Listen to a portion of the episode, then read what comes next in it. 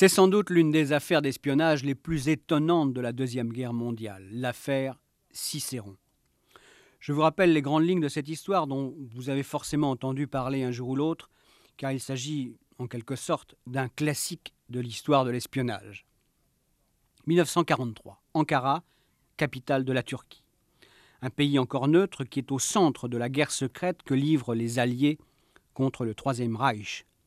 À Ankara, donc, un diplomate allemand reçoit la visite d'un homme qui lui propose de lui livrer des documents provenant de l'ambassade anglaise contre une très grosse somme d'argent. L'Allemand se méfie.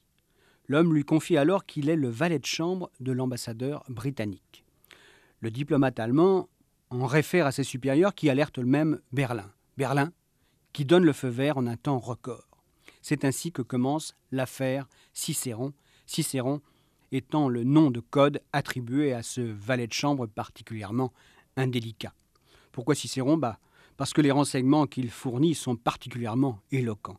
Curieuse plaisanterie. En tout cas, c'est vrai, les documents qu'il fait passer aux Allemands sont de première importance. Et l'affaire Cicéron apparaît comme un des plus grands succès de l'espionnage allemand pendant cette période. Nous reviendrons bien sûr sur les détails de ce dossier avec M. X.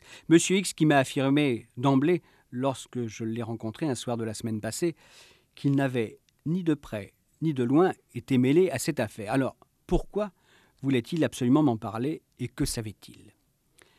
Même un demi-siècle après la fin de la guerre, m'a-t-il dit, il y a des secrets qui dorment, des secrets qu'on ne veut pas révéler parce qu'ils trahissent des méthodes d'intoxication ou de manipulation qui sont peut-être encore utilisées aujourd'hui, ou qui pourraient servir demain si, par malheur, un conflit de ce type éclatait à nouveau.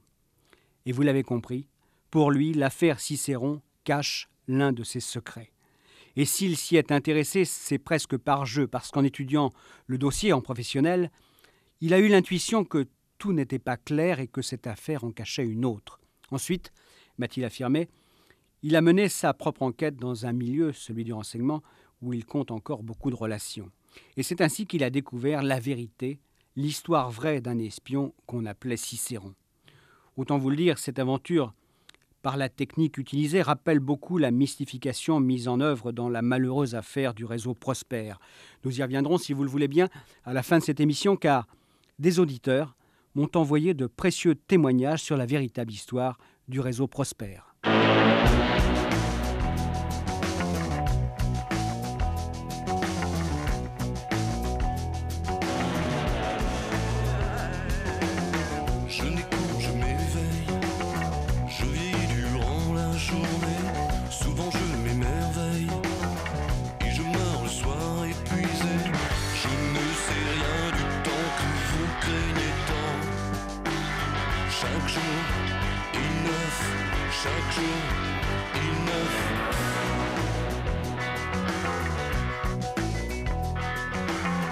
je pleure quand je mens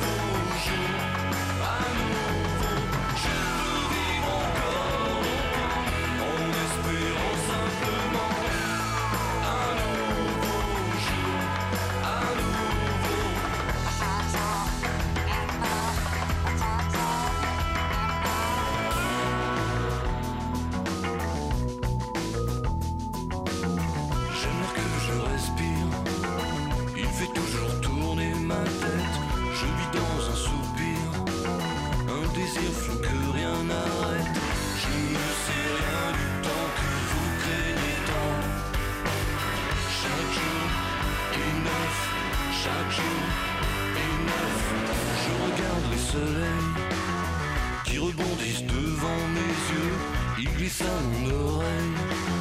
Du lendemain si mystérieux, je ne peux pas dire qui je serai demain.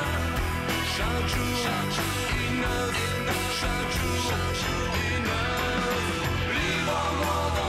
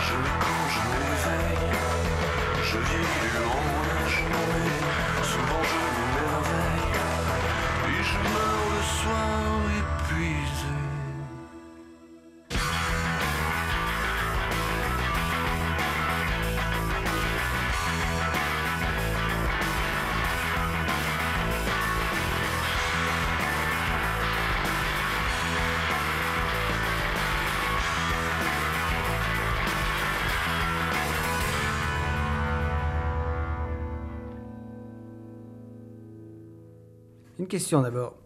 Qu'est-ce qui vous a intrigué dans, cette affaire Cicéron?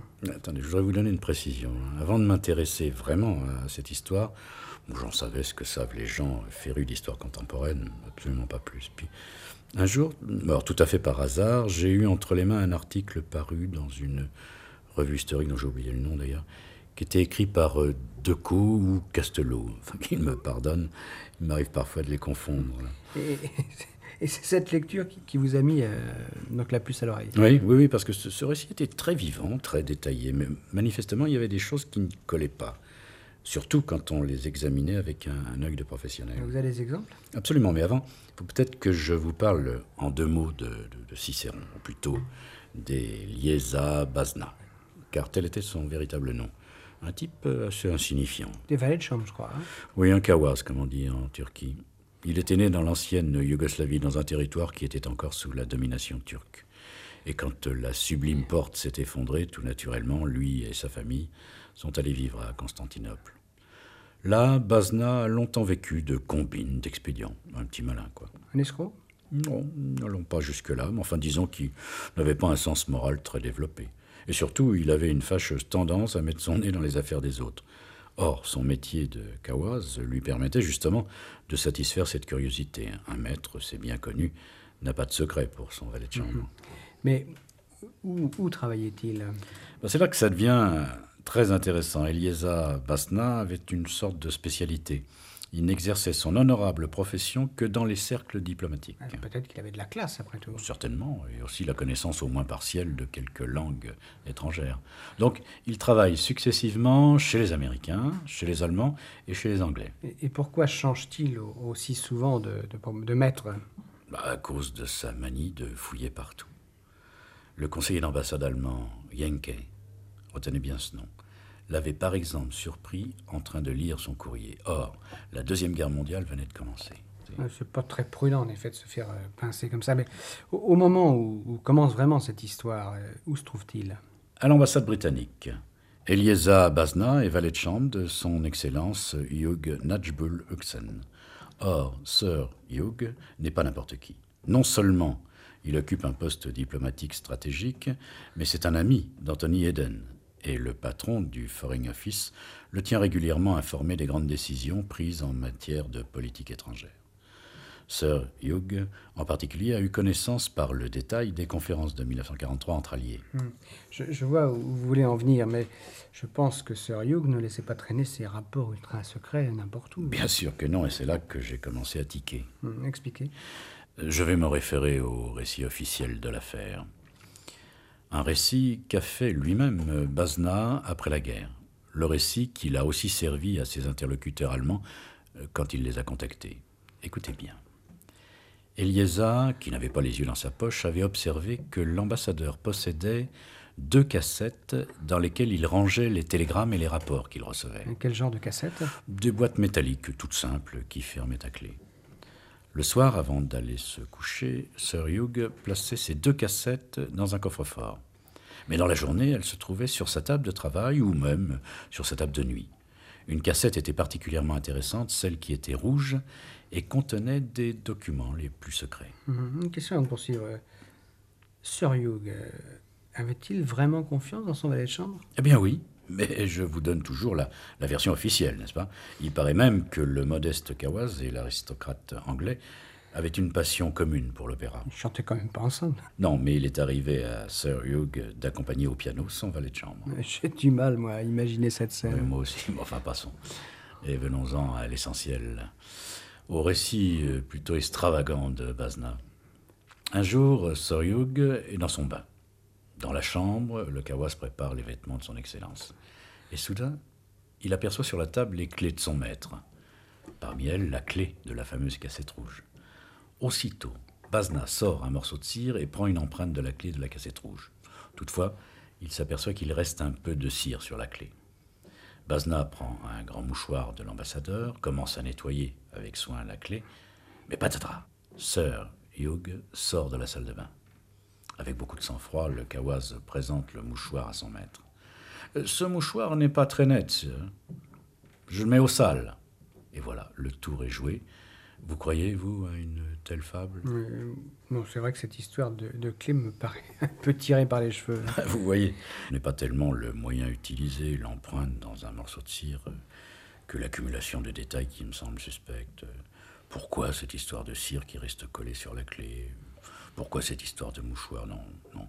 On, a vraiment l'impression de, se trouver en face d'un récit fabriqué, fabriqué de toutes pièces. Et puis aussi la, préméditation. Euh, si Bazna avait un morceau de cire dans la poche, c'est qu'il avait une idée derrière la tête. Bien sûr, mais ça aussi, ça fait partie de la légende. Une légende vraisemblablement construite après coup, naturellement. Figurez-vous, c'est en tout cas ce qu'il a raconté. Que Bazna avait décidé qu'il serait un grand espion, le plus grand de tous les espions.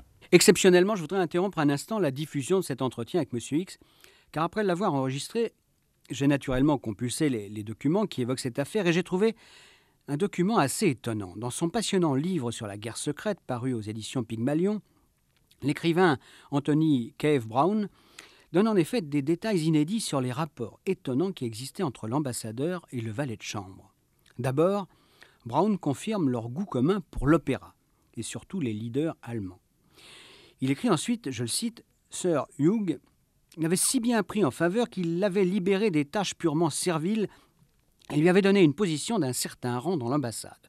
Revêtu d'un costume bleu solennel et coiffé d'une casquette à visière, Bazna montait la garde devant le bureau de son maître et écartait tout visiteur susceptible de venir troubler son repos ou ses méditations. Les jours de réception, Sir Hugh l'habillait de brocart richement brodé, de chaussures à pointe retournées, d'un fez à pompons, et, lui donnant un immense cimeterre, le plaçait devant la porte principale. Voilà donc l'homme que l'histoire connaît aujourd'hui sous le nom de Cicéron. Mais reprenons la diffusion de mon entretien avec M. X. M. X, qui venait de me raconter comment Elieza Bazna avait réussi à prendre l'empreinte de la clé de la précieuse cassette de Sir Hugh continuons en tout cas le, récit officiel, comme vous dites. Hein. Alors avec cette empreinte, naturellement, euh, fait donc fabriquer une fausse clé. Oui. Et désormais, il peut donc ouvrir comme il le veut la fameuse cassette rouge de Sir Hugh. Mais il est difficile de voler les documents qu'elle contient, car inévitablement, l'ambassadeur s'en apercevrait. Alors Basna, qui avait décidément tout prévu, a imaginé d'emprunter quelques minutes les documents et de les photographier. Là, là, il n'y a rien d'extravagant. Oui, vous avez raison. À condition de disposer d'un appareillage adéquat. Mais Bazna, lui, ne dispose que d'un vieux Leica muni d'un objectif de 35 mm. Et pour éclairer les documents, il se sert d'une simple ampoule de 100 watts. Difficile, enfin me paraît-il, dans ces conditions, d'obtenir des clichés parfaits. Pourtant, très curieusement, il obtient des photos très exploitables. Alors là, qu'essayez-vous d'insinuer? Oh, C'est très simple. Pour être crédible, l'insignifiant valet de chambre ne peut pas prétendre qu'il possède un matériel de professionnel. Pour être crédible Vis-à-vis des, Allemands euh, à qui il va les proposer euh, photos Bien sûr, il doit rester fidèle à son image de valet de chambre fouineur. Alors comment procède-t-il? Avec un certain culot, je dois le reconnaître. Il va tout simplement voir son ancien patron, l'allemand Jenke, celui qui justement l'a pris la main dans le sac en train de lire son courrier. Entre parenthèses, Jenke était le beau-frère du ministre des Affaires étrangères du Troisième Reich, Ribbentrop. Et que dit euh, Basna à Jenke bah, Il lui propose un marché. Un rouleau de photos contre 20 000 livres sterling, c'est-à-dire l'équivalent de 80 000 dollars. Une somme conséquente, considérable même. Et, ce Jenke, euh, comment va-t-il réagir? Bah, avec beaucoup de méfiance. D'abord parce qu'il connaît bien le Kawas et qu'il a des raisons d'être suspicieux, mais en même temps. Il se dit que ce fouineur a peut-être bien réussi vraiment à subtiliser des secrets aux Anglais. Puis, puis il y avait l'importance de la somme que demandait Bazna. Par sa démesure même, elle renforçait la crédibilité de son offre. Hmm. Donc si je comprends bien, Yenke euh, est tenté d'accepter le, le, marché que lui propose Basna. Incontestablement. Mais comme c'est un type prudent, il fait attendre le Kawaz et contacte le représentant allemand du SD, le service de renseignement des SS, un nommé Ludwig Moisich, un professionnel donc. Méfiant lui aussi. Alors. Bien entendu. Mais l'offre est alléchante. Chacun sait dans le petit monde du renseignement qu'il se produit quelquefois des coups de chance fabuleux. Rappelez-vous l'histoire de Farewell, que je vous ai déjà racontée. Alors, Moisich propose un nouveau rendez-vous à Bazna, le temps de réunir la somme le temps surtout de télégraphier à Berlin et de demander des instructions. Hmm. Mais à ce stade, Jenke et, et Moisich euh, ne savent pas si, les documents que leur propose Basna sont, oui ou non ont oui ou non de la valeur. Oui, c'est juste. Mais puisque le rouleau de pellicule n'est pas développé et que Basna ne leur remettra le rouleau que lorsqu'il sera sûr de toucher ses 20 000 livres. Alors Berlin bah, Berlin réagit très vite. À peine 72 heures plus tard, la réponse arrive, elle est positive. Et les 20 000 livres sterling parviennent aussitôt à l'ambassade allemande d'Ankara. Et là, il y a un nouveau rendez-vous. Et la transaction commence. Vous avez l'argent demande Basna? Moïsich ouvre un coffre, en sort 20 000 livres qu'il pose sur la table. C'est à vous, si les documents sont aussi importants que vous le prétendez. Bazna lui tend un rouleau de pellicule. Aussitôt, ensemble, les deux hommes vont développer les photos dans la cave de l'ambassade. Et dès que le révélateur commence à agir, Moïsich tombe des nues. Ce qu'il a devant les yeux proprement incroyable.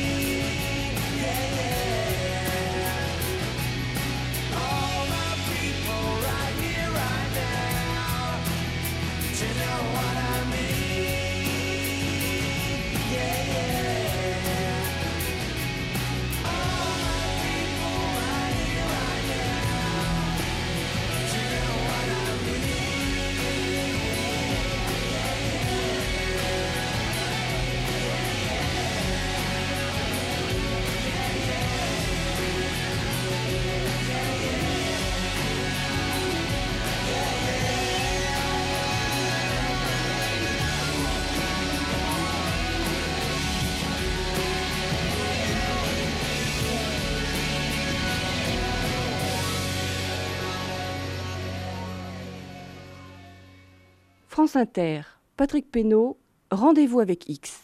Qui avait-il donc dans ce premier rouleau de pellicule livré par celui qu'on va appeler désormais du nom de code Cicéron, le valet de chambre Eliesa Bazna? Dans un livre consacré au service secret, Gert Buchheit, un historien allemand lui-même ancien officier, en donne un aperçu, je le cite. Il y avait par exemple des copies des télégrammes échangés entre Moscou, Londres et Washington sur les problèmes des relations interalliées d'autres relatifs à divers théâtres d'opération. Un télégramme au sujet de l'implantation de la Royal Air Force en Turquie, pays encore neutre. Enfin, un télégramme au sujet de graves conflits entre les ministres des Affaires étrangères lors de la conférence de Moscou. Incontestablement, la moisson était inespérée. Et au vu de ces documents, les Allemands ne pouvaient pas regretter leurs 20 000 livres sterling. D'ailleurs, l'agent allemand Moisich a raconté lui-même dans un livre intitulé Opération Cicéron sa stupéfaction. Là, sur mon bureau, se trouvaient les secrets politiques les plus soigneusement protégés de l'ennemi et d'une valeur inestimable. Ces documents n'avaient rien de suspect. Ce n'était pas un coup monté, aucun doute, c'était bien des pièces authentiques. Du ciel nous tombait le genre d'information dont un agent secret rêve sa vie durant, sans espoir de s'en emparer. Mais retrouvons M. X. Eliezer Basna n'avait pas l'intention d'en rester là. Il a dit à ses interlocuteurs allemands Ça sera 15 000 livres sterling pour chaque nouveau rouleau. Un instant quand même. Les Allemands n'ont eu euh, aucun doute sur l'authenticité des documents. Après tout, euh, il pouvait s'agir d'une opération d'intoxication. Hein. Vous avez parfaitement raison. Et, les Allemands n'étaient pas des naïfs. Euh, cette histoire, c'était presque trop beau pour être vrai, n'est-ce pas? Alors Moïse a été convoqué à Berlin. Là, il a été longuement questionné. Et ça a permis de relever les points qui pouvaient apparaître comme suspects dans cette affaire. Il y en avait surtout deux. Mais quand vous dites qu'on a interrogé ce Moïse là, c'est qui bah, Ses chefs, les patrons du SD, bien évidemment, c'est-à-dire euh, Kaltenbrunner, Schellenberg, mais aussi Ribbentrop, le ministre des Affaires étrangères. Et vous pensez bien qu'une affaire aussi importante est remontée jusqu'à Hitler. Hmm. Alors ces deux points suspects, c'était quoi? Bah, Il y avait d'abord la façon dont Basna avait opéré. Les Allemands n'arrivaient pas à croire que le valet de chambre avait pu photographier tout seul les documents. Pourquoi? Bah, Parce que sur une photo, on voyait nettement deux doigts. Or, comment Bazna aurait-il pu à la fois tenir les documents et prendre les clichés, alors qu'un expert avait établi qu'étant donné le genre d'appareil utilisé par Cicéron, il devait se trouver à au moins 3 mètres des papiers à photographier? Mhm. Et le deuxième point? Eh bien, les documents semblaient avoir été choisis avec soin. Bref, euh, Bazna n'avait pas photographié n'importe quoi. C'est bizarre pour un type qui ne possédait qu'imparfaitement la langue anglaise, Comment avait-il fait? Donc les, Allemands doutent, hein, sérieusement. Oui, oui, mais le paradoxe, c'est que même si les Allemands sont à peu près persuadés que Cicéron est un fief et menteur, ils ne peuvent pas suspecter les documents qu'il livre, et qui sont, eux, indubitablement authentiques. Hmm. C'est assez embarrassant comme situation, ça. Très embarrassant. Et les Allemands ne savent pas trop quoi penser jusqu'au jour où Cicéron, lors de l'une de ses livraisons, euh, leur donne une pièce annonçant un prochain bombardement allié sur Sofia, la capitale de la Bulgarie. Or, au jour dit, Sofia est bombardée.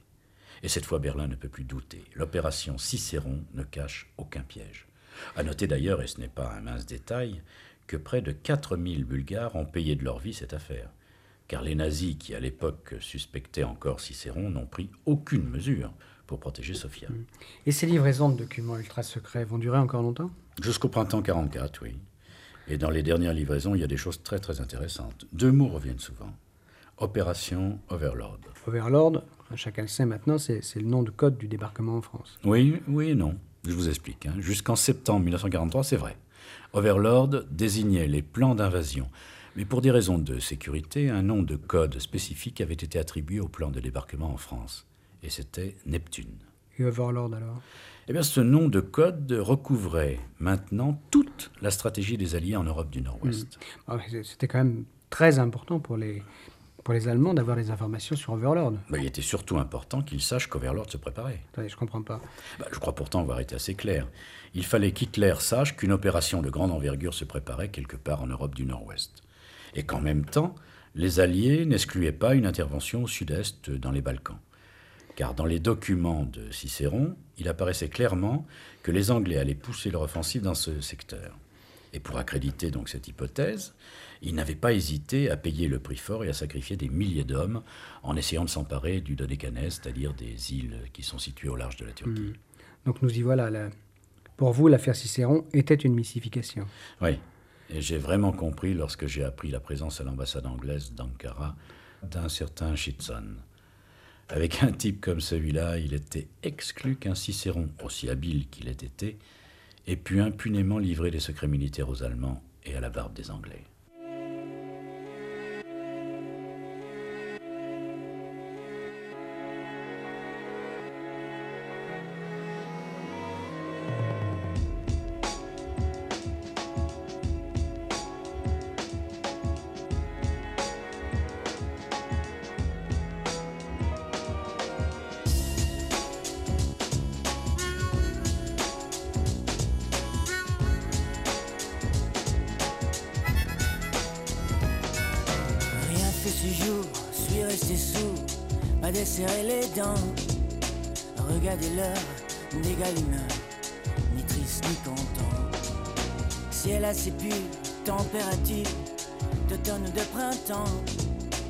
Ne suis pas sûr de la nature de certains sentiments.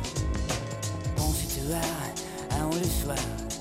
Manger en attendant au crépuscule, sur la bascule, 71 de sang.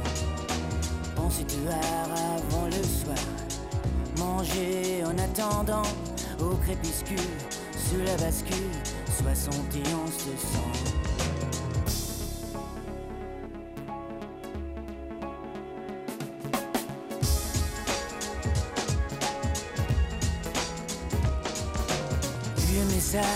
de ce sauvage qu'on a eu pour enfants. Envoyé chèque, bibliothèque, envolé sur le champ. Manger cuisine, pris vitamine, passé devant l'écran. Entendu choses, rien de très réjouissant. Pensez dehors, avant le soir, manger en attendant au crépuscule, sur la bascule 71 de sang. Pense te voir avant le soir. Manger en attendant au crépuscule. Sur la bascule, 71 de sang.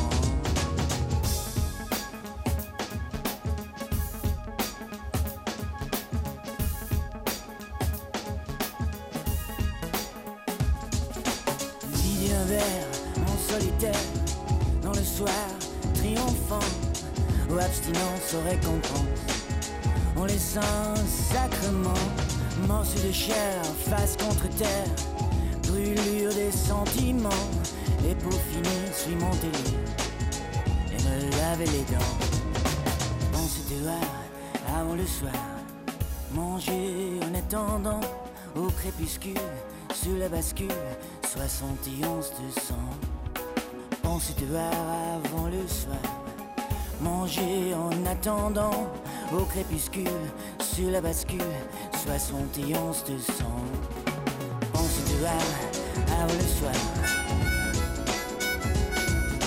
au crépuscule sur la bascule.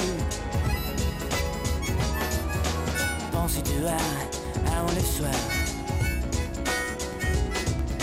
au crépuscule sur la bascule 71 de sang.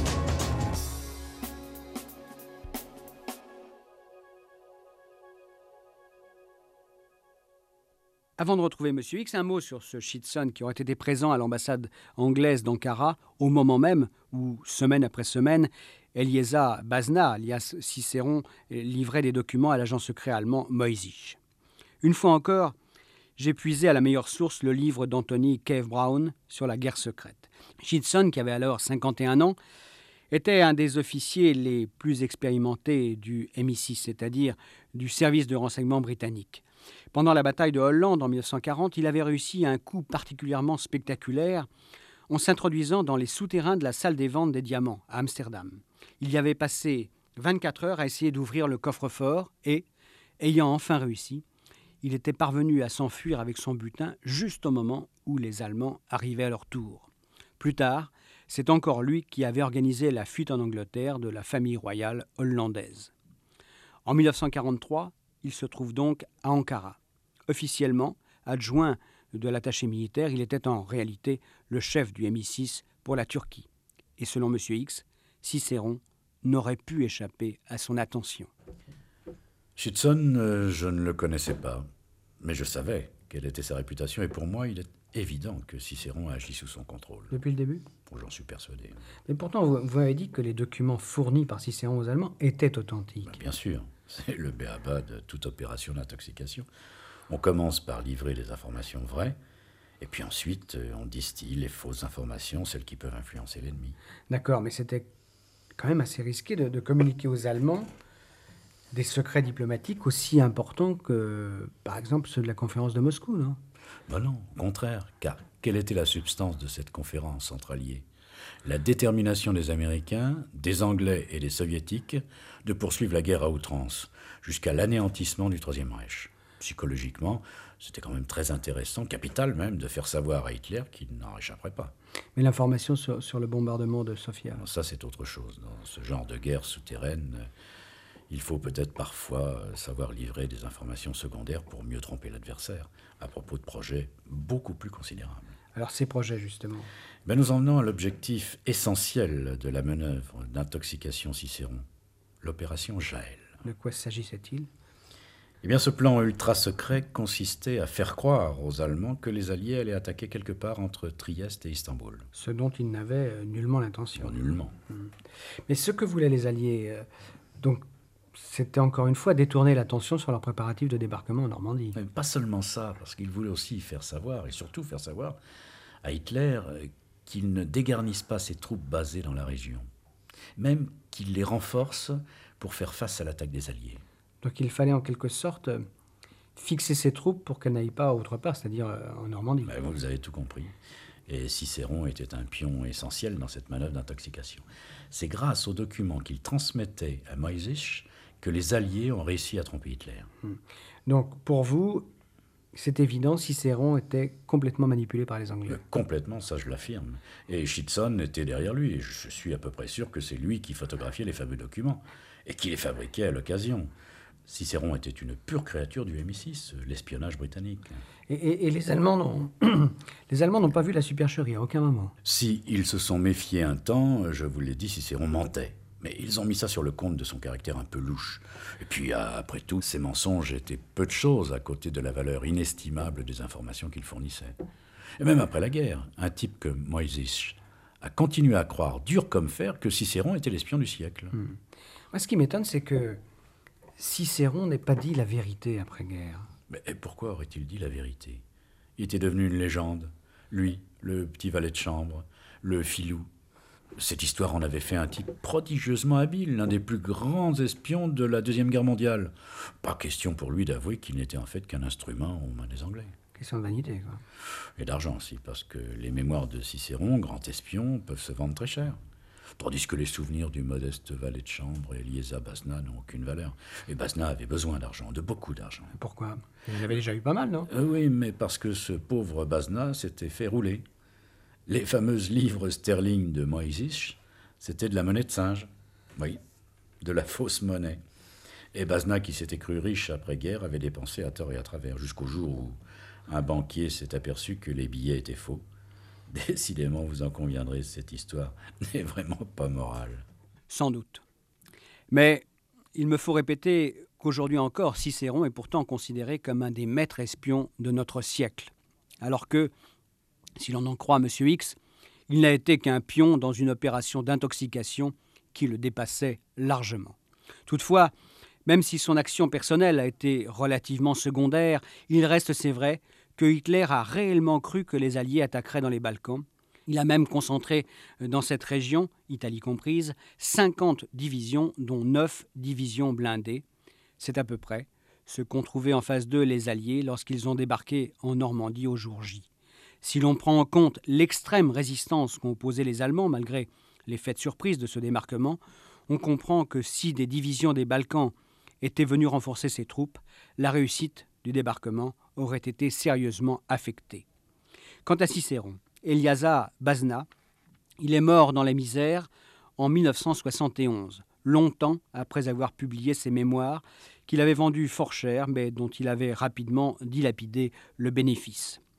Formidable opération d'intoxication donc. Comme le fut aussi, selon M. X, la dramatique aventure du réseau Prospère que nous avons évoquée au mois de mai dernier sur cette antenne et qui a suscité beaucoup de curiosité et d'intérêt parmi vous.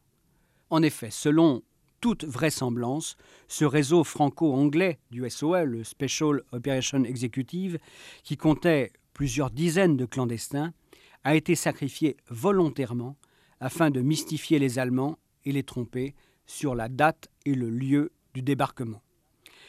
J'ai relevé en particulier une lettre émouvante elle m'a été envoyée par M. Richard, qui habite Milancet, au cœur de la Sologne. M. Richard est l'un des derniers survivants du réseau Prosper. Il m'a envoyé quelques documents sur cette affaire qui est, selon lui, injustement occultée depuis un demi-siècle. En effet, les Britanniques, maîtres d'œuvre de cette énorme mystification, n'ont jamais voulu reconnaître le sacrifice de tous ces résistants, la version officielle étant que le démantèlement du réseau était dû à l'inexpérience et à l'imprudence de ses membres. Un secret si bien gardé que le professeur Foote chargé par le gouvernement britannique d'écrire l'histoire du SOE, s'est vu refuser le droit d'interroger ses anciens agents. Pour ceux que ce sujet intéresse tout particulièrement, M. Richard me signale l'existence du livre d'un autre survivant du réseau, Jacques Bureau, livre intitulé Un soldat menteur, paru en 1992 chez Robert Laffont. Dans son ouvrage, Jacques Bureau confirme la thèse de la manipulation évoquée par M. X. Il explique qu'afin de tromper sans cesse les services de renseignement nazis sur les projets anglo-américains, Churchill avait créé un organisme ultra secret, la LCS, London Controlling Section. Ce LCS était chargé d'élaborer des plans de mystification à l'échelle mondiale pour faire du mensonge une arme de plein droit comme l'artillerie. Plus loin, Jacques Bureau écrit, je le cite, en octobre 1942, il se passe quelque chose de nouveau. La LCS a élaboré un plan de mystification de l'armée allemande pour assurer la réussite d'un débarquement fixé en Normandie. Une idée géniale commence alors à germer dans la tête de ses stratèges et de Churchill lui-même. Il est possible de se servir des résistants arrêtés eux-mêmes pour tromper les services nazis. Ainsi, les mêmes hommes serviront deux fois. Plan génial sans doute, machiavélique à coup sûr, et coûteux en vies humaines, car tous ces résistants arrêtés finiront par être mis à mort. C'est pourquoi Jacques Bureau écrit encore Cela nous pousse davantage encore à honorer les noms de nos camarades morts et à refuser pour eux l'oubli où on les a tenus. J'ajoute qu'un autre éditeur, M. Destré, de Méru, affirme qu'une opération tout à fait semblable a eu lieu en Hollande. Merci à ces précieux correspondants. À samedi prochain.